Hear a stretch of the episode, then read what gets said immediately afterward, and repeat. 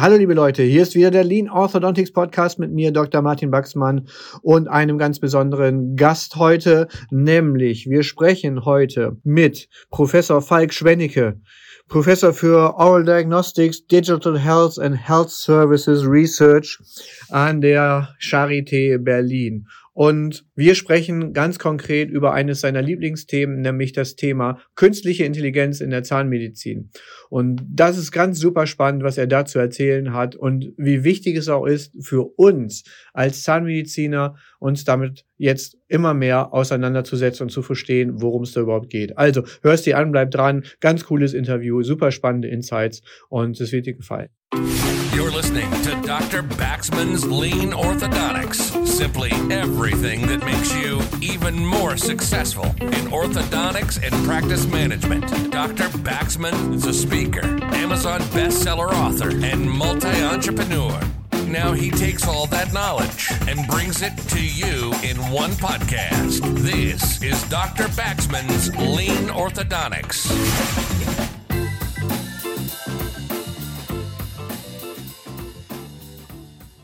Professor Falk Schwendecke heute im Interview und es geht um das Thema künstliche Intelligenz, wie ja schon vorgestellt. Und erst einmal, lieber Falk, schön, dass du da bist. Freue mich, dass du hier beim Podcast mitmachst. Vielen Dank für die Einladung. Sehr gerne. Du hast vor kurzem einen interessanten Artikel gelauncht, den wir sehr schön als Einstieg eigentlich nehmen können. Da geht es darum, was sollte so ein Zahnmediziner eigentlich über künstliche Intelligenz wissen und was ist wichtig? Vielleicht kannst du da schon mal ein bisschen uns mit auf deine Reise nehmen, weil du bist ja wirklich ein absoluter Experte in dem Gebiet weltweit und da müssen wir einfach von dir lernen. Ja, also das ist genau wie du sagst, das Thema ist ja unendlich neu. Das gibt es ja erst seit drei, vier Jahren überhaupt und in der Zahnmedizin gibt es die ersten Tools vielleicht seit anderthalb, zwei Jahren auf dem Markt. Das heißt also, keiner, der da draußen in der Praxis unterwegs ist, hat irgendwann mal strukturiert Berührung damit bekommen, mit Künstliche Intelligenz, weil das eben weder im Studium noch postgradual bisher ja eine großartige Rolle gespielt hat und jetzt quasi explodiert ist. Jetzt haben wir ganz viele Anbieter, ganz viele Tools und ganz viele Möglichkeiten, damit zu arbeiten. Und die Schwierigkeit ist, diese zu bewerten bei irgendwelchen Adhäsivsystemen oder Endophilen wissen wir, was wir fragen müssen und was wir vielleicht lesen wollen und nachlesen wollen. Hier ist es so, dass wir das teilweise nicht können, weil uns die Kompetenz fehlt. Und da setzt dieser Artikel an, dass er eben sagt, was ist Künstliche Intelligenz überhaupt? Wie werden diese Tools denn trainiert? Was man verstehen muss, ist, dass diese Tools ja immer einerseits Daten verarbeiten, die man ihnen neu gibt, aber dass sie zunächst ja an Daten trainiert worden sind. Das heißt also meistens mit dem Prinzip des maschinellen Lernens trainiert worden sind, wo Daten und Dateninformationen zur Verfügung gestellt werden und die Maschine dann eben versucht, selber Muster zu erkennen. Das heißt, sie versucht selber zu erlernen, wie sieht denn eine Karies aus und wo befindet sie sich üblicherweise, wie sieht eine apikale Läsion aus und wo befindet sie sich und viele andere Dinge, wenn es beispielsweise eben um Bilderkennung gibt. Und diese Technologie, dieses maschinelle Lernen steckt ja hinter fast allem in der Zahnmedizin, was KI heißt, aber auch im Alltagsleben. Und das ist dann für die meisten von uns ganz interessant zu sehen, dass wir in unserem Telefon und in der Reisepasserkennung am Flughafen und beim autonomen Fahren, dass wir genau die gleiche Technologie haben, wie eben bei der Röntgenbildanalyse in der Praxis oder der Spracherkennung, die zukünftig ja auch viel, viel mehr bei uns in der Zahnmedizin beispielsweise in, in der elektronischen Patientenverwaltung eine Rolle spielen wird. Das heißt also, wir versuchen mit dieser, wir haben es ja Core-Curriculum genannt, das heißt also mit diesem, mit diesem Paper den Leuten eine Art Struktur vorzugeben, was müsst ihr denn mindestens wissen? Und da sind solche Dinge wie Definitionen und Techniken, die dahinter stehen, ganz, ganz wichtig. Vielleicht könntest du da noch mal so ein bisschen weiter zurückgehen. Man merkt im Prinzip, du gibst dir große Mühe, das auf einem Niveau zu halten, dass wir als Laien in dem Bereich dir, dir folgen können. Aber trotzdem weiß ich auch, dass viele sich immer noch fragen, was wäre denn so ein konkretes Anwendungsbeispiel einmal? Vielleicht kannst du einfach eins aus dem Alltag noch mal nennen, wo du sagst, hier Leute, da seid ihr echt schon mit künstlicher Intelligenz pausenlos vertraut. Und das wäre so eine klassische Applikation im Bereich Zahnmedizin. Also das sicherlich üblichste Beispiel für die Zahnmedizin ist die Bilderkennung. Das heißt also Künstliche Intelligenzsoftware, die Bilder analysieren kann. Und das ist eben getrieben aus technologischen Erfahrungen, die wir genau wie du sagst im Alltag gewonnen haben. Das heißt, wenn dein Telefon dein Gesicht erkennt, dann hat es zuvor dein Gesicht gelernt. Und das ist ja, wenn wir das, wenn wir ein neues Telefon uns holen, dann müssen wir da eine Minute lang reingucken, das immer von links nach rechts schwenken, ein bisschen drehen, so dass das Gesicht quasi erkannt worden ist. Klassische Merkmale wie eben bestimmte Distanzen, bestimmte Winkel im Gesicht, wo die Nase und die Ohren und die Augen hinkommen. Und das ist eben sehr, sehr unique. Das ist bei jedem anders. Das lernt die Maschine dann und ist dann eben in der Lage, das Ganze auch anzuwenden. Jedes Mal, wenn du eben dein Gesicht ins Telefon hältst. Und wenn jemand anders das versucht, dann wird ganz klar festgestellt, oh, das ist aber nicht das Gesicht von Martin. Und ähm, genau die gleiche Technologie steckt eben auch in der Bilderkennung in der Zahnmedizin. Das heißt, wenn wir zum Beispiel Röntgenbilder analysieren, das ist das üblichste, der üblichste Fall in der zahnmedizinischen Anwendung, dann ist es genau dasselbe. Dann haben wir auf Tausenden von Bildern, Bitewings, also Bissflügelbilder, Panoramabilder oder was auch immer, gelernt, wie sieht eine Karies aus, wie sieht eine apikale Läsion aus, was ist parodontaler Knochenabbau. Und zwar nach einem ganz, ganz ähnlichen Prozess wie wir das eben mit unserem Gesicht getan haben. Wir haben immer wieder Bilder, so wie unser Gesicht, nur eben in dem Moment Röntgenbilder, der Maschine gegeben und haben mir immer wieder gesagt, an der Stelle ist Karies. Versucht dieses Muster selber zu erkennen. Und nach einigen tausend Bildern und einigen hundert Wiederholungen mit diesen tausend Bildern kann die Maschine dann eben erkennen, was eine Karies ist. Und das tut sie im Übrigen, das ist vielleicht nochmal ganz interessant, ganz anders, als wir uns das so laienhaft vorstellen. Man denkt immer, das sind Grauwertunterschiede, die da gelernt werden, weil es eben in den 80ern und 90ern ja erste Softwareanwendungen gab, die vor allen Dingen auf diese Grauwertunterschiede ausgerichtet waren. Mittlerweile wissen wir, die Maschine tut viel, viel mehr.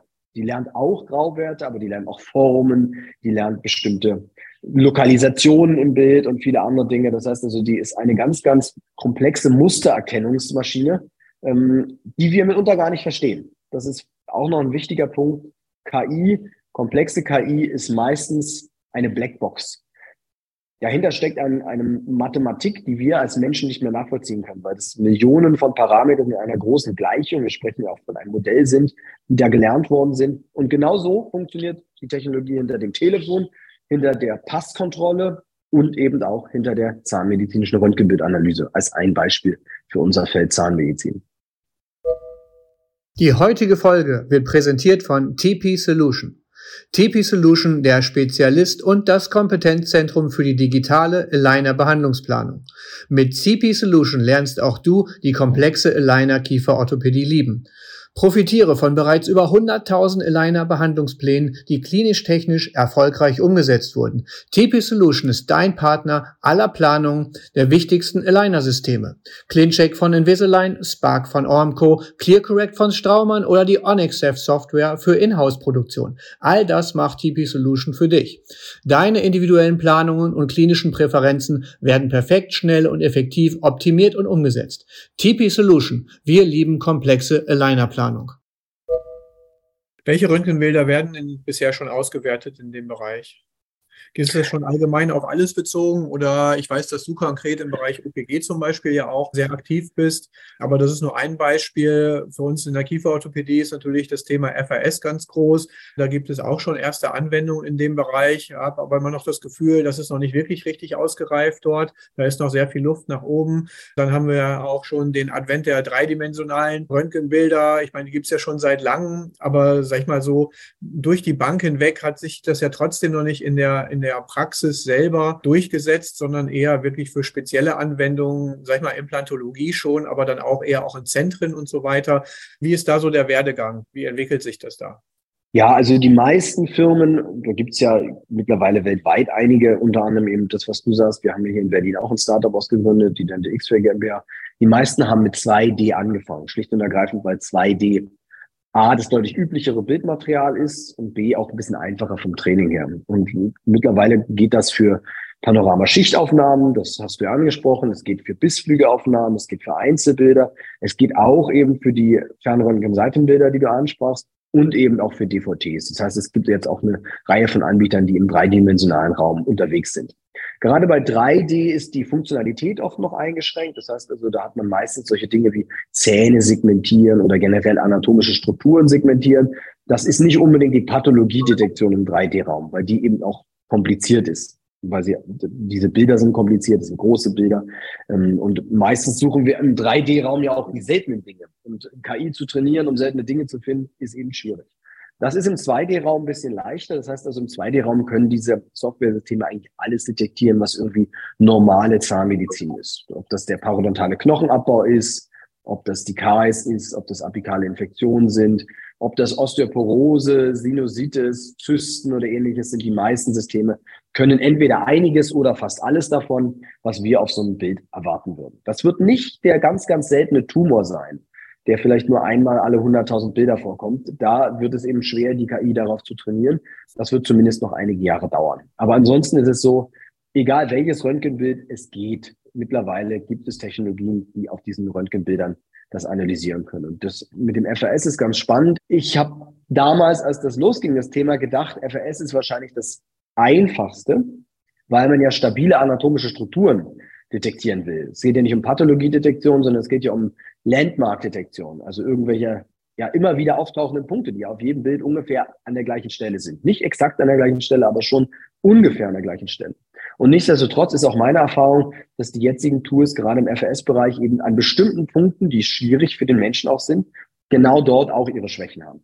Und da sind dann ein, zwei Millimeter daneben teilweise schon zu viel. Und das ist etwas, was man in den Publikationen manchmal so ein bisschen unter den Tisch fallen lässt. Wenn man dann liest, oh, die Dinger haben besser als ein Millimeter Genauigkeit, dann ist das immer ein Mittelwert. Einige Punkte werden perfekt getroffen, da ist der Fehler 0,2, 0,3 Millimeter und einige Punkte sind dauerhaft drei, vier Millimeter daneben. Und das macht dann keinen Spaß, weil man es manuell jedes Mal nachkorrigieren muss. Und das ist wahrscheinlich einer der Gründe, weshalb ich das so sehe, wie du es auch eingeschätzt hast. FAS ist noch nicht in der Praxis so weit angekommen, wie man sich das erhoffen würde oder wünschen würde. Da sprichst du so einen ganz wunderbaren Punkt an, der mich gerade schmunzeln lässt, weil wir dann natürlich auch mit einem Ego-Problem in der Kieferorthopädie gerade konfrontiert werden, weil wir uns da ja auch sehr gerne sehr stark überschätzen, was unsere Diagnosefähigkeit und unsere Präzision in der Diagnostik angeht. Wenn man sich da die Inter- und Infrarater-Variabilität einfach mal anschaut, die menschlich schon seit 50 Jahren vollkommen normal und akzeptiert wird, trotzdem immer mal wieder gerne dann mit Kommazahlen bei der Gradzahl von irgendwelchen Berechnungen oder Strecken, noch schlimmer im Röntgenbild, dann versehen wird und wir uns eigentlich klar machen müssten, wie unpräzise wir dort sind. Und dass wir am Ende des Tages mit dem FAS meistens eher eine Tendenz darstellen als tatsächlich konkrete Werte, ist natürlich dann auch klar, dass der, die Hauptaufgabe in der Kieferorthopädie da vielleicht noch bei der Interpretation der halbwegs akkuraten Werte liegt und das natürlich noch ein deutlich weiterer Schritt für die KI ist, die jetzt, sage ich mal, schon so verstehe ich zumindest, ein recht klares Ergebnis braucht, um dort eine Schlussfolgerung, nämlich Bezeichnung Karies oder ein bestimmter Wert oder was auch immer dann rauszuziehen.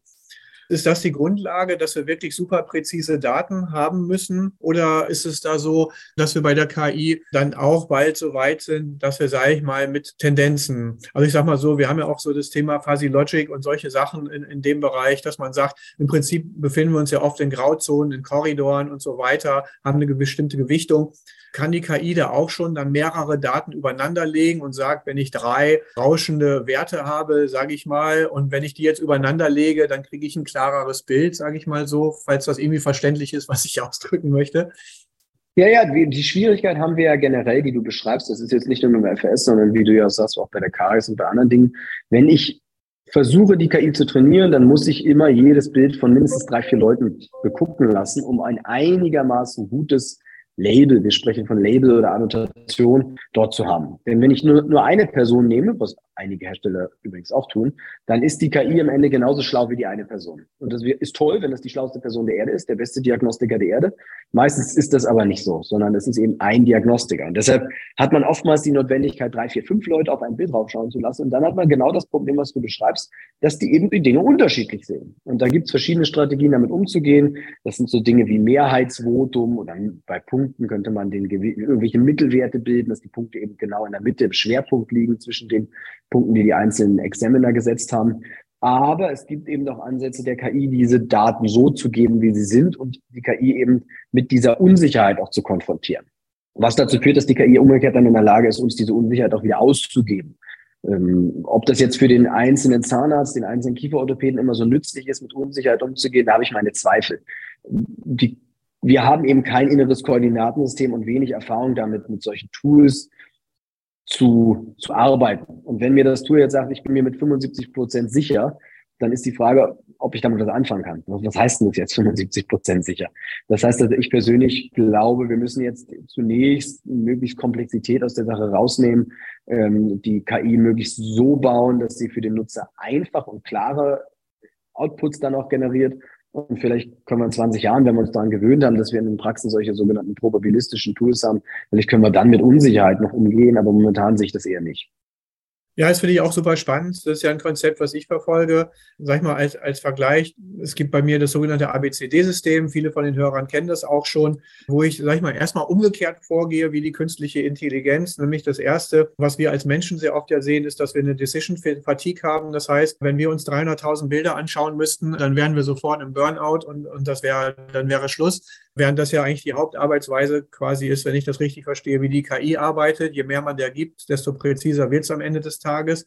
Das ist bei, beim kleinkindlichen Lernen zum Teil sicherlich auch schon so. Viele Reize bedeuten viel Lernen. Allerdings hilft es dann auch, die zu bahnen. Und das merken wir sehr häufig bei unseren klinischen Entscheidungen jetzt, wenn wir schon so ein bisschen das Ganze begrenzen können. Da zum Beispiel A, B, C, D auf ein eine bestimmte Richtung, sage ich mal, fällt es uns dann leichter, von dort aus einen Entscheidungsbaum weiterzugehen, weil wir halt einfach bestimmte Sachen limitieren. Sag ich mal, wie so ein Navigationssystem, das dann am Ende vier Routen ausspuckt, schnellste Route, energiesparendste Route, schönste Route oder was auch immer, irgendwas anderes dann noch. Am Ende des Tages das ist ja auch schon eine bestimmte Begrenzung nach Filtern, die wir vorgegeben haben. Ist das vielleicht was, wo wir auch schon relativ zeitnah hinkommen können, wenn wir da ein bisschen mehr, mehr filtern bei der KI? Oder meinst du wirklich, so das echte Probabilistische, das wird erst wirklich, das wird noch Jahre, Jahre dauern? Ja, ich glaube, dass, dass man das so bauen muss, dass es genau wie du beschreibst auch für den Menschen verarbeitungsfähig wird. Ich gebe dir zwei Beispiele. Es gibt eine ganze Reihe von Tools, die haben so einen Slider, an dem kann man zwischen 0 und 100 den sogenannten Cut-off einstellen. Das heißt, man kann die KI quasi alles anzeigen lassen, was irgendwie Karies sein könnte oder gar nichts. Und eben alles dazwischen, weil man den ja kontinuierlich von links nach rechts schieben kann. Und das führt dazu, wenn ich den ganz, ganz nach, nach rechts schiebe, zeigt die KI gar nichts mehr an, weil sie super spezifisch und überhaupt nicht mehr sensitiv ist. Wenn ich den ganz, ganz nach links schiebe, wird alles rot, überall ist Karies. Und die, die Schlussfolgerung ist dann für mich als Kollege, was ist denn jetzt da die Wahrheit? Was mache ich denn jetzt mit dieser Information? Will ich alles rot oder will ich alles weg haben? Und dazwischen gibt's ganz viel. Und deshalb haben wir, das ist das zweite Beispiel, zum Beispiel bei Dental X-Ray Pro das so gemacht, dass es einen Knopf gibt, der einen zusätzlichen Modus, wir nennen den den Verdachtsmodus, dann anschaltet, wo die Sensitivität ungefähr 10, 15 Prozent höher ist. Das haben wir ganz lange auch vertestet mit Bildern, dass wir nicht allzu viel Dinge anzeigen, die nicht da sind, also dass wir nicht halluzinieren, sondern dass wir schon eben in dieser Balance zwischen Sensitivität und Spezifität vor allen Dingen die Sensitivität boostern, ohne dass die Spezifität darunter leidet. Natürlich geht die auch um zwei, drei Prozent runter. Das ist nicht vermeidbar. Und das ist, glaube ich, eine Herangehensweise, die ist genau wie du sie beschrieben hast. Die ist so einfach und verständlich, dass die Kollegen sie nachvollziehen können. Man hat, wir haben damit den Wunsch entsprochen, der aus dem Markt kam. Wir wollen, dass die KI uns alles anzeigt, was eventuell da ist. Dass wir über, zu allem hingeleitet werden, was eventuell da ist und es dann kontrollieren können. Aber umgekehrt haben wir damit nicht die Gefahr, dass wir die Leute komplett verwirren und sie in solche Entscheidungsprobleme bringen, wo man sagt, wie viel Rot ist denn jetzt gerade noch richtig und ab wann wird es unsinnig? Denn ich glaube, dass keiner damit umgehen kann. Ich könnte es wahrscheinlich selber auch nicht. Und deshalb ist so ein einfacher Modus, glaube ich, ein guter Ansatz und viele andere Dinge in diese Richtung wird es zukünftig auch geben. Aber durchdacht und irgendwie interpretationsfähig für den Kliniker. Das ist, glaube ich, das, das Motto, mit dem wir da arbeiten müssen. Ja, macht total Sinn.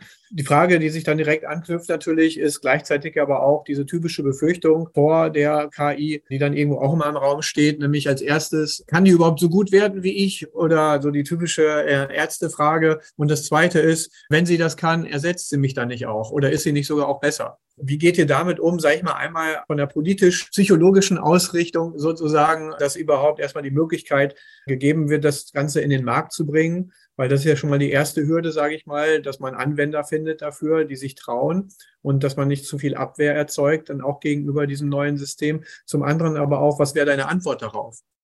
Also es sind, glaube ich, jetzt mehrere Aspekte. Das erste ist, die Kollegen nutzen die KI ja bisher nur bedingt als diagnostisches Unterstützungstool.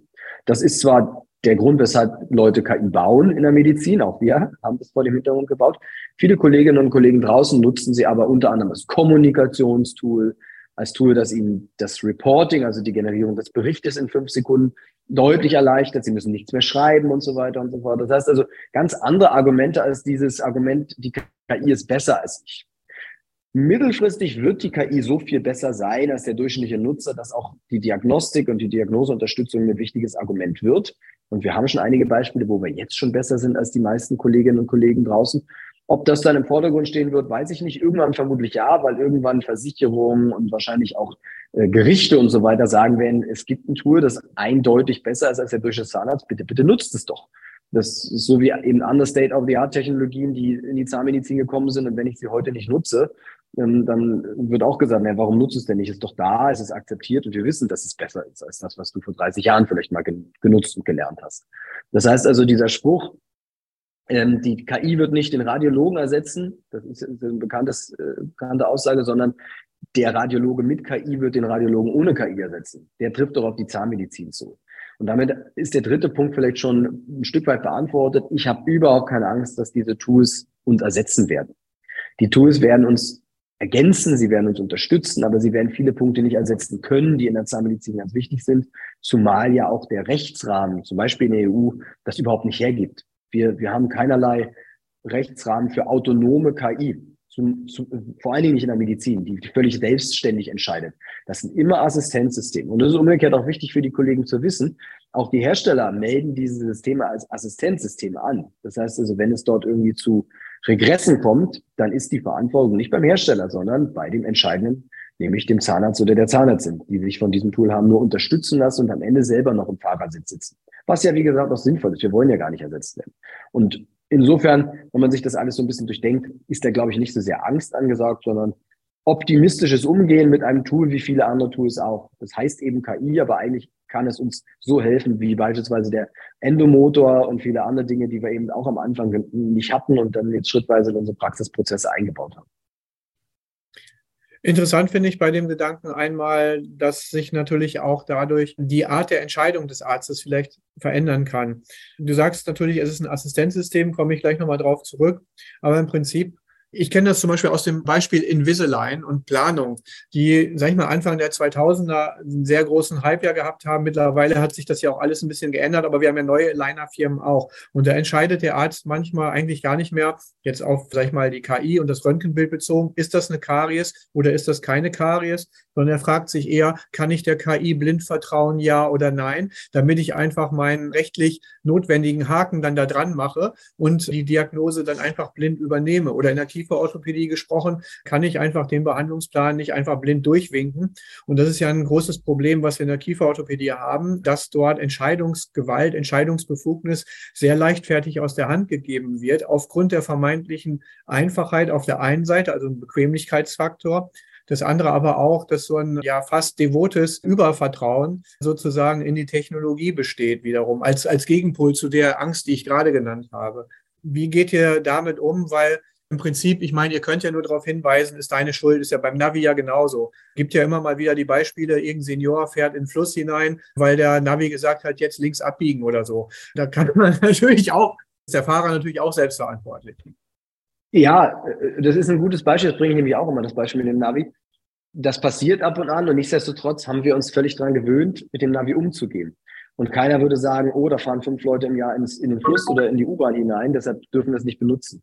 Und das wird bei dieser Technologie auch so sein. Die meisten werden es irgendwie in ihren Alltag integrieren. Und ich gebe dir völlig recht, es besteht eine gewisse Gefahr, dass diese Tools uns overconfident machen, dass wir ihnen zu sehr vertrauen. Wir haben hier gerade bei uns in der Charité eine Studie dazu gemacht, dass es in der Tat so ist, wenn ich 20, 30 korrekte Bilder, korrekt analysierte Bilder gesehen habe, dann fange ich an, nachlässig zu werden. Dann gucke ich mir beim 31. vielleicht nicht mehr korrekten Bild das gar nicht mehr so genau an. Das ist aber etwas, da, da können wir nur mit Ausbildung gegen angehen. Vielleicht können diese Tools auch, dadurch, dass sie zum Beispiel Unsicherheiten uns noch besser kommunizieren, helfen, dass sie sagen, hier an der Stelle, guck bitte hin, lieber Zahnarzt, hier bin ich total überfragt als KI-Tool. Ähm, und dann zwinge ich den Behandler, das sozusagen sich anzuschauen. So machen wir es zum Beispiel mit diesem Verdachtsmodus, dass wenn ich den anschalte, ich muss mir die Dinge angucken und aktiv entscheiden, ja, das ist richtig oder nein, das gibt's, die KS ist nicht da, die gibt's gar nicht. Ähm, ich glaube, solche Ansätze sind da ganz sinnvoll. Aber wir werden mit diesem Faktum leben müssen, dass diese Tools unsere Diagnostik irgendwie beeinflussen. Dass das äh, geht so weit, dass wir sehen in Studien, dass die KI, dadurch, dass sie ja teilweise in, in bunten Highlights arbeitet, das heißt also bestimmte Areale bunt hervorhebt, dass die KI dadurch unsere Aufmerksamkeit dahin zieht, wo es bunt ist und wir andere Bereiche, die nicht bunt sind, uns nicht mehr so genau angucken. Auch das gibt es. Und auch das ist eine gewisse Gefahr. Und das Einzige, was ich jetzt sehe, was man dagegen tun kann, ist die Leute eben zu informieren, aufzuklären und ja, viele viele, viele Mühe in, in, das, in die Ausbildung in diesem Bereich zu stecken, so wie eben hier heute, was wir machen und viele andere Veranstaltungen und unter anderem den, das Core-Curriculum, was du am Anfang angesprochen hast, auch das ist genau in diese Richtung. Digitale Kompetenz vermitteln, das ist, glaube ich, ganz, ganz wichtig. Absolut. Ich glaube, das macht total viel Sinn und das wird jedem auch sofort klar werden, dass da wirklich viel Arbeit zu leisten ist und dass da einfach auch ein neues Denken gefragt ist.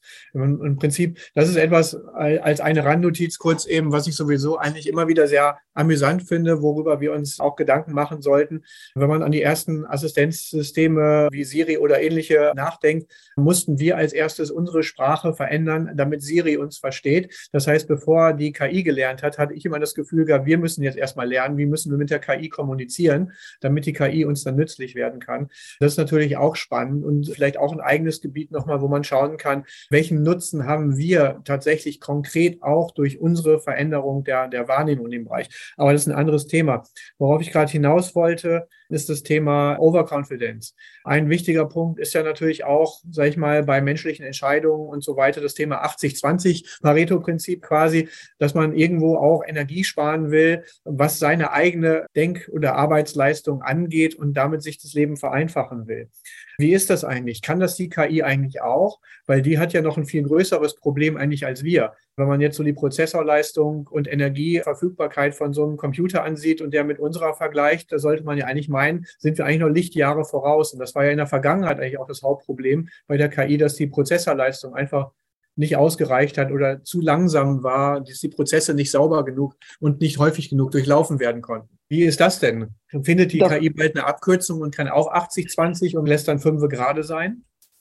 Also vielleicht zwei Aspekte dazu. Erstens mal, die Prozessorleistung ist zunehmend nicht mehr das Problem, weil die meisten KI-Systeme, zumindest eben in der Medizin, wenn es um relativ große Bilder zum Beispiel geht, nicht lokal laufen, sondern irgendwo in der Cloud. Das ist vielleicht nochmal zum Thema Datenschutz ganz interessant. Vielleicht haben wir noch eine Minute, aber ähm, da, da stoßen wir selten an Prozessorbegrenzung.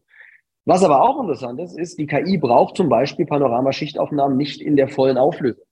Da gibt es genügend Daten dazu, dass das durchaus okay ist und teilweise auch notwendig, äh, die, die Bilder etwas kleiner zu machen. Wo wir als Mensch dann sagen würden, Moment, aber ich brauche das so hoch aufgelöst wie möglich. Interessanterweise braucht die KI das nicht. Das heißt also, so ein bisschen ist es schon so, dass wir natürlich auch Prozessoptimierungen vornehmen, damit es noch schneller geht, damit die Analysen nicht so teuer werden, vielleicht sogar in Richtung Nachhaltigkeit, CO2-Footprint und so weiter, dass wir da nicht so viel Energie verheizen. Ähm, das ist schon so, aber generell ist die Technik heute nicht mehr das, was uns hemmt. Es sind eher Daten, Datenquellen, das, was wir vorhin diskutiert haben, saubere Labeln und so weiter. Das sind sicherlich eher die schwierigen Sachen. Technologisch, sowohl was die Hard- als auch was die Software angeht, ist das nicht mehr das Begrenzende. Okay, da hast du jetzt eine sehr interessante Antwort gegeben mit vielen Aspekten, die ich jetzt so nicht erwartet hatte. Und das ist natürlich auch wieder extrem interessant, welche Gedanken da schon hinterstecken. Du hast zwei ganz wichtige Dinge genannt, die ich mal aufgreifen will. Als erstes einmal das Thema Datenschutz ist natürlich auch ein ganz, ganz zentrales Thema. Es geht hier um nichts anderes als Daten, Bereitstellung möglichst vieler Daten, die möglichst auch irgendwo zentral, wie du sagst, auch in der Cloud. Wie wird damit umgegangen? Wo, was sind da so die Gedanken, die euch da umtreiben in der Forschung? Ja, interessanterweise ist das, das wird immer so bei uns, ja, wir sind alle sehr vorsichtig, sagen wir mal so, und haben da Angst davor, ein Stück weit ja auch. Datenschutz ist ja in Deutschland so ein Killerthema. Wenn man sich dann mit den Leuten unterhält, die sich damit intensiv befassen, äh, Anwälte für Medizindatenrecht zum Beispiel, ähm, dann ist es gar nicht so dramatisch. Das ist alles innerhalb der, Datenschutzgrundverordnung relativ gut geregelt. Die ist technologieneutral, das heißt also, die behandelt KI so wie jede andere Technologie. Und was man als Zahnarzt tun muss, sind eigentlich zwei Dinge. Man muss den Patienten darüber aufklären, dass man seine Daten eben durch eine KI-Software Software meinetwegen auch cloudbasiert analysieren lässt. Das heißt, es muss eine entsprechende Aufklärung und eine Einwilligung geben, so wie aber jetzt auch schon, wenn ich meine Daten vom Scanner zu meinem Techniker schicke, damit der mir eine schöne Teigkrone dann fräsen kann. Auch da gebe ich Daten digital weiter und an vielen anderen Stellen auch. Das heißt also, da ist gar nicht so viel Aufregung angesagt. Die Daten Verarbeitung sollte in Europa stattfinden, das heißt in der Europäischen Union, das forderte die Datenschutzgrundverordnung auch. Und man sollte eben mit dem, mit der Firma, mit der KI-Firma, mit der man dort arbeitet, einen entsprechenden Vertrag haben. Das heißt also eine Datenschutzregelung, äh, die vertraglich auch niedergeschrieben ist. Das sind die beiden Sachen. Patient muss einwilligen und die Verarbeitung Auftragsdatenverarbeitung muss mit dem Vertragspartner, also der Softwarefirma, geregelt sein. Viel mehr muss der Zahnarzt nicht tun. Solche Themen wie Datenschutz, Folgeabschätzung oder ähnliches sind für den Nutzer dieser Technologien nicht notwendig. Das müssen nur die Firmen, die diese Technologien bauen, entsprechend tun. Gut, das ist dann ja doch relativ übersichtlich. dann das Thema, da muss man sich im Prinzip als Endnutzer jetzt keine irrsinnigen Gedanken mehr drum machen, außer dass man dann halt den Vertrag einmal mit unterschreibt, was halt ja überall der Fall ist in, in jeder Form. Also das ist ja also nichts Neues mehr in dem Bereich. Das andere, was du angesprochen hast, war das Thema Nachhaltigkeit. Kann man da noch irgendwas zu sagen, außer dass man sagen kann, jetzt, okay, Prozessortätigkeit wird reduziert, dadurch, sag ich mal, brauchen wir weniger Strom, dadurch sind wir schon nachhaltiger? Oder was ging dir da gerade so durch den Kopf, als du das genannt hast?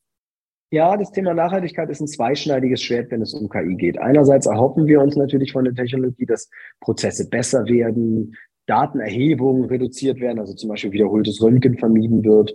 Ähm, vielleicht auch das Thema Telebefundung, Telezahnmedizin, die virtuelle Praxis, das Vermeiden des Aufsuchens der Praxis, das sind ja Nachhaltigkeitsthemen auch. Wir wissen, dass der CO2-Footprint in der Zahnmedizin an zwei Stellen am höchsten ist, nämlich einerseits in der Desinfektion und so weiter und so fort von unseren Instrumenten und das Allerschlimmste ist der Reiseaufwand der Patienten. Das Hin- und Wegfahren ist das, was am, am meisten CO2 produziert bei der Zahnmedizin. Das heißt, wenn wir da hinkommen, das vielleicht ein Stück weit zu reduzieren, unter anderem durch Technologie, durch KI, dann ist das gut. Andererseits ist KI, vor allen Dingen im Training, wahnsinnig energiesaugend. So ein KI-Modell zu trainieren, ist ungefähr so aufwendig wie ein ganzer Sack voll Inlandsflüge. Und insofern muss man da sich auch ehrlich machen, das ist auch eine Technologie, die halt Energie verbraucht und damit selber auch natürlich einen CO2-Footprint hat. Und wie dann am Ende so die Balance sein wird, da bin ich mir momentan nicht sicher. Wir wissen weder, noch, wie wir energetisch da mittelfristig fortfahren, noch welchen Impact vielleicht die Technologie auf Nachhaltigkeit in der Zahnmedizin haben kann. Okay, spannend. Jetzt hatten wir Datenschutz, Nachhaltigkeit. Nächste Frage wäre, wie sieht es aus mit der Wirtschaftlichkeit in dem Bereich? Ist das eine Technik, die grundsätzlich einzelkleinen Einzelpraxen auch zur Verfügung steht? Oder ist das was, wo man sagen kann, dass es tendenziell sei es jetzt kurzfristig, vielleicht auch mittel- oder langfristig was für große Röntgenzentren, für Praxisketten und so weiter, für größere Institute, dass die quasi dann tätig werden, auch meinetwegen als Consultant-Tätigkeit mit Unterstützung von KI für andere Praxen? Oder wie siehst du das? Das kommt, glaube ich, ein bisschen darauf an, wie das ganze Gesundheitssystem organisiert ist. Es gibt in Deutschland ja bisher nicht diese Zentralisierung beim Röntgen, wie es in anderen Ländern ja so üblich ist, in Brasilien oder so, wo, wo kein Mensch in den Praxen röntgt, sondern das gesamte Röntgen, wie du sagst, in Röntgenzentren stattfindet. Bei uns ist es ja so, wir haben ja doch weitestgehend dezentrale Anlagen. In jeder Praxis steht ein Röntgengerät heute. Und wenn man sich die Software anguckt, das ist jetzt preislich auch nicht aus der Welt. Man ist im Bereich 150, 200 Euro, vielleicht 250 Euro je nach Funktionalität. Ähm, wenn man das pro Patient mal runterbricht, und wir machen ja im, im Schnitt im Jahr Tausende von Röntgenbildern in den Praxen, ähm, dann hat man das wahrscheinlich relativ schnell rein. Denn allein die Zeitersparnis ist ein Faktor, der ja auch Wirtschaftlichkeit bedeutet. Die Unterstützung der Kommunikation mit dem Patienten ist ein Riesenfaktor, der sich auch in der Wirtschaftlichkeit niederschlägt. Ähm, und insofern bin ich eigentlich gar nicht gar nicht bange, dass diese Technologie wirtschaftlich ist. Wir haben das bei Dente X-Ray gesehen. Der Preis ist selten der Punkt, an dem die Diskussionen enden und scheitern. Es sind dann eher Fragen nach der Integration in der Praxis, sowas wie Datenschutz, eben Unsicherheiten in dem Bereich und viele andere Dinge, die man diskutieren kann. Preislich ist jeder, der, der sich das durchdenkt, eigentlich sehr, sehr schnell bereit, dieses Geld zu bezahlen, weil man es, glaube ich, auch schnell wieder reinspielt. Okay. Da hast du direkt zwei, zwei Ideen in mir gerade keimen lassen, nämlich, nämlich Nummer eins erstmal der Gedanke grundsätzlich, wie stark prägt denn das jeweilige Gesundheitssystem auch die Entwicklung der KI? Also ich nehme mal ein Beispiel für die, für die Zuhörerinnen und Zuhörer. In Kursen von mir sage ich zum Beispiel ganz häufig so, das ist jetzt eine Behandlungsplanung, die jetzt, sage ich mal, die wir uns jetzt erstmal nur aus medizinischen Gesichtspunkten her anschauen. Im zweiten Schritt machen wir die dann kompatibel mit dem Gesundheitssystem. Was natürlich manchmal auch ethische Fragen hervorruft, die wir gar nicht wollen, ist ein anderes Thema und zu dem wir auch gar nicht ausgebildet sind. Aber das passiert ja nun. Wie ist, wie ist das jetzt bei euch? Wenn du jetzt zum Beispiel sagst, Brasilien gibt es nur Röntgeninstitute, hier gibt es die Praxen und dort wird es auch kommuniziert, wird es durchgeführt und so weiter. Das sind ja schon mal ganz, ganz unterschiedliche Ansätze auch, sag ich mal, von der Datengewinnung, Datenverarbeitung, was machen wir genau damit und so weiter. Das ist ja sehr komplex. Ja, ich glaube, es ist in dem Falle so, dass wir uns da ehrlich machen müssen. Diese Technologien werden auch einen Impact auf die Art und Weise, wie wir Medizin betreiben haben. Und genau wie du sagst, gibt es da ganz viele Randbedingungen, ethische Fragestellungen, rechtliche Fragestellungen, wirtschaftliche Fragestellungen, die da eine große Rolle haben. Und äh, das, das wird allein dieses Thema, die virtuelle Praxis, was wir ja gerade, du sprachst den Alignermarkt an, zum Beispiel in der Kieferorthopädie bei den Alignern zunehmend sehen, das wird nicht mehr weggehen. Wenn einer von uns annimmt, dass das weggeht, dann ist er, glaube ich, naiv. Die, das Telefon, das iPhone ist auch nicht mehr weggegangen und viele andere Sachen. Ähm, das heißt also, wir können als Medizin und das Zahnmedizin eigentlich nur versuchen, diese Prozesse mitzugestalten. Und da ist Kopf in Sand, glaube ich, die falscheste Strategie. Wir müssen diese Technologien verstehen. Wir müssen sie auch ganz aktiv aufnehmen und uns dann eben in die Diskussionsprozesse einbringen, ob das politische Diskussionen sind oder sonst was. Also da sind Kammern und so weiter gefragt, da sind vielleicht auch andere meinetwegen sind Verbände der Zahnmedizin gefragt, sich dort einzubringen, weil ansonsten machen das halt andere. Wenn wir es nicht machen, weggehen tut das nicht mehr. Und das haben wir bei der Telematikinfrastruktur gesehen, wo wir jahrelang versucht haben, es einfach wegzuignorieren. Und jetzt müssen wir das in der Praxis ertragen, das ganze Desaster. Und das wird hier auch so sein, wenn wir es nicht aktiv gestalten. Denn die großen Tech-Konzerne, die drängen ganz massiv in die Medizin hinein. Und ähm, ob wir das dann wollen, das können wir uns ja noch mal überlegen. Auf jeden Fall ist ja eine ganz spannende Sache und das finde ich auch gut, was du sagst. Also bisschen weg von dem, sich dagegen wehren, ein bisschen weg davon, ähm, ähm, es zu ignorieren, sondern aktives Umsetzen hat noch immer geholfen und sorgt dann auch für eine eigene Adaption dann irgendwo wieder, die dann auch das eigene Überleben, ob jetzt der, der jeweiligen Praxis, des, des jeweiligen Arztes oder auch des gesamten Berufsstandes letzten Endes dann natürlich auch wahrscheinlicher macht für die Zukunft. Provokative Frage in dem Zusammenhang mal, so eine KI-unterstützte Röntgendiagnostik schreit natürlich auch nach einem Direct-to-Consumer-System. Gibt es da schon erste Ideen? Also ich sag mal so, als kleine Vision, ich werde werd dich auch gleich nach deiner Vision noch fragen. Du lädst dir eine Röntgen-App runter im App Store. Scannen kannst du ja jetzt schon quasi machen. Hast dann ein Röntgenbild oder sonst irgendwas und machst das zu Hause und dann wird es ausgewertet und dann kriegst du dann direkt auch per KI nicht nur die Analyse, sondern vielleicht auch eine Handlungsempfehlung für dich, die sein könnte, geh jetzt mal zum Arzt oder keine Ahnung, mach dir keine Sorgen. Das ist ja jetzt, sag ich mal, nicht so weit hergeholt. Also beim Thema Röntgen sehe ich es jetzt relativ wenig, weil Röntgen eben immer ionisierende Strahlung, Strahlenschutz und so weiter hat. Das heißt also, da bin ich ja immer doch an die Praxis gebunden. Und klar kann ich mir mein vorhandenes Bild im Sinne von einer Zweitmeinung vielleicht analysieren lassen.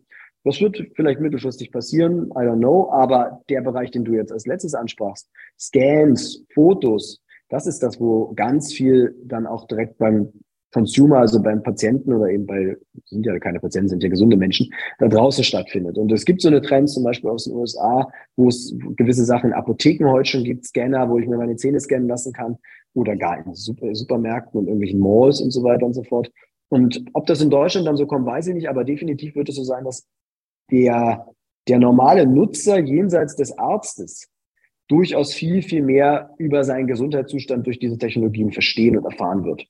Und das, das ist auch nicht mehr lange hin, dass zum Beispiel mal auf meinem iPhone oder meinem, meinem, meinetwegen auch Android-Phone eine App läuft, die mir weiße Flecken, Weißlichkeiten auf meinen Frontzähnen klassifizieren kann und mir eben sagt, das ist KS, das ist Fluorose, das ist MIH.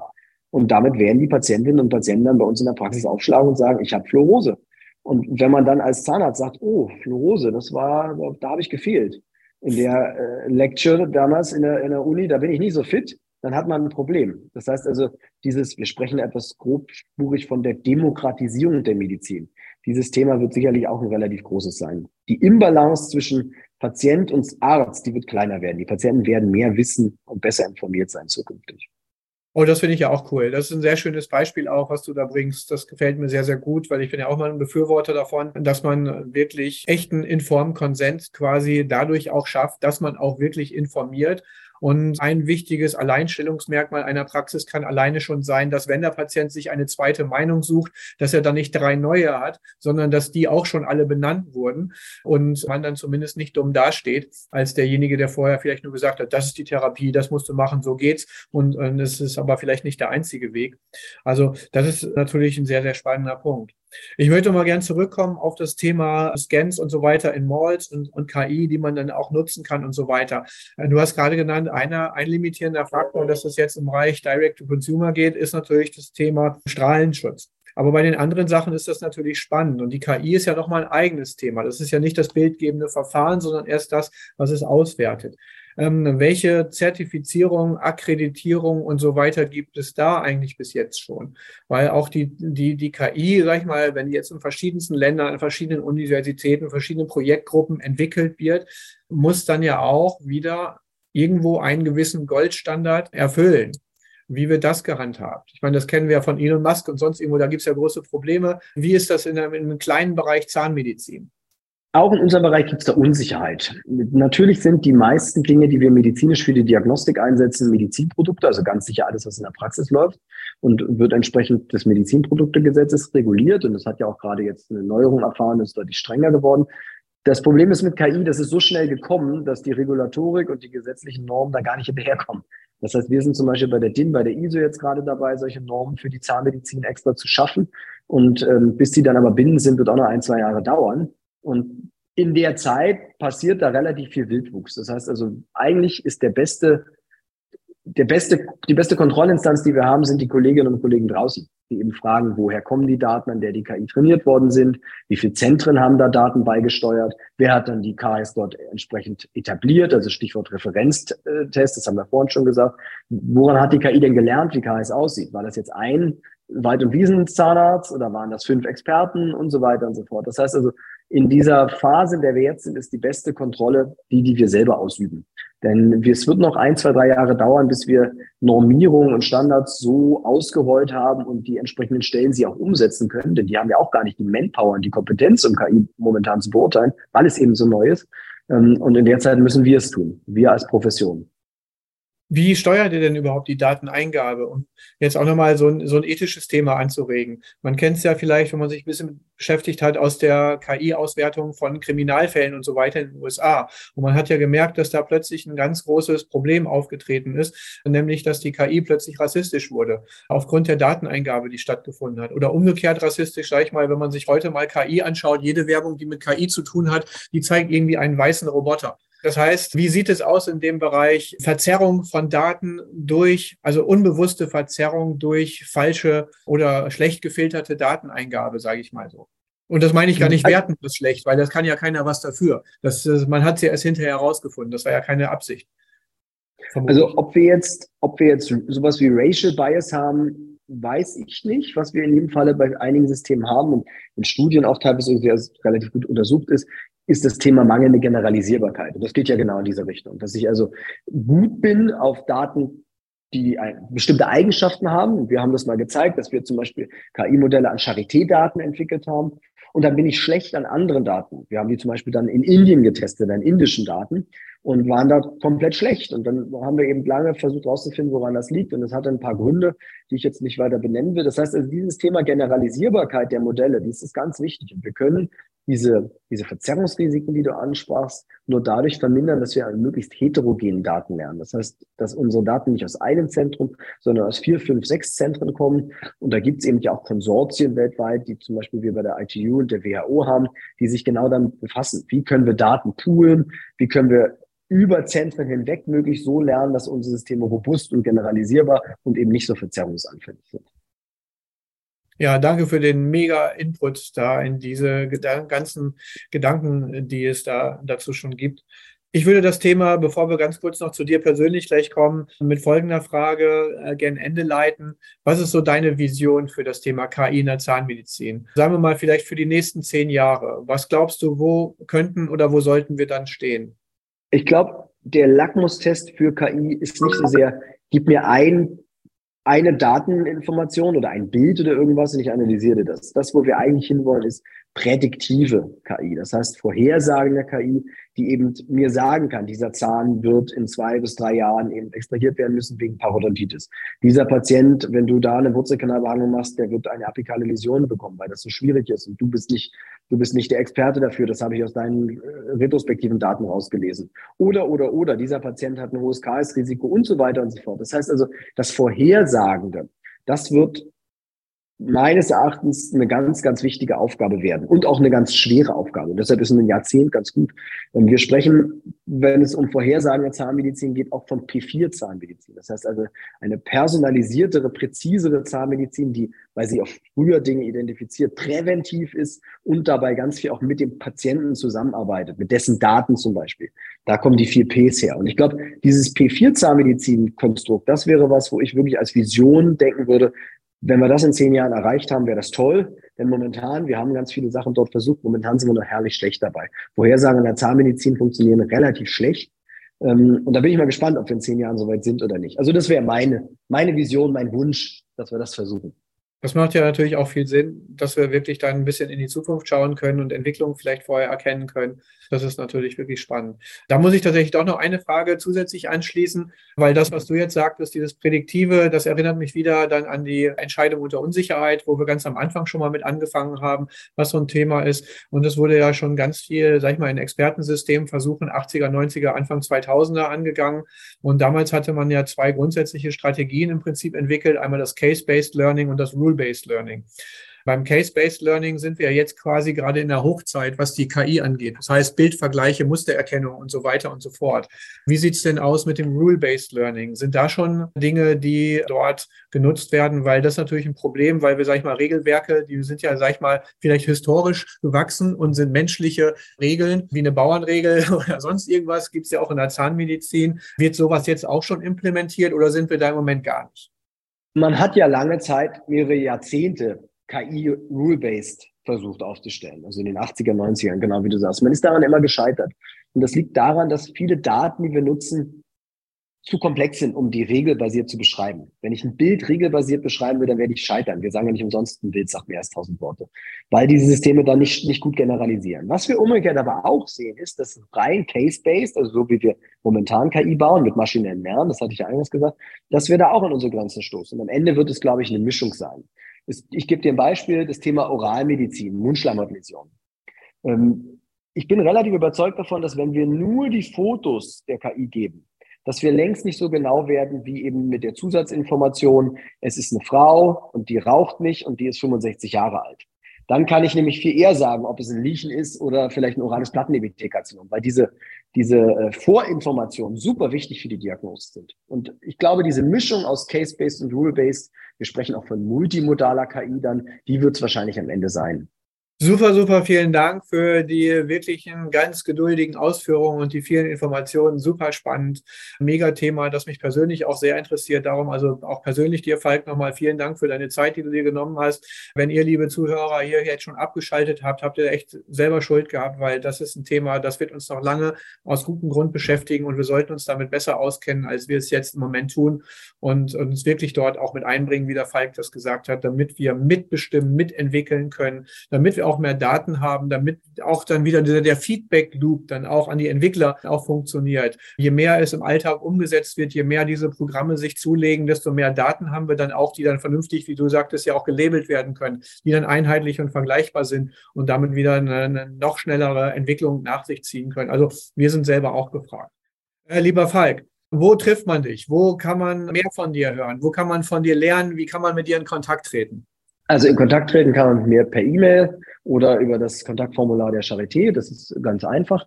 Ähm, ich bin auch auf LinkedIn, ein bisschen auf Instagram, aber eher weniger, also vor allem LinkedIn, da kann man mir auch gerne schreiben. Wo trifft man mich? Ach, ich würde würd ja fast sagen, überall. Also ich bin relativ viel unterwegs, verschiedenste Vorträge bei Konferenzen, ähm, äh, bei irgendwelchen ähm, Tagungen von Zahnärztekammern und so weiter, auch im nächsten Jahr an verschiedensten Stellen.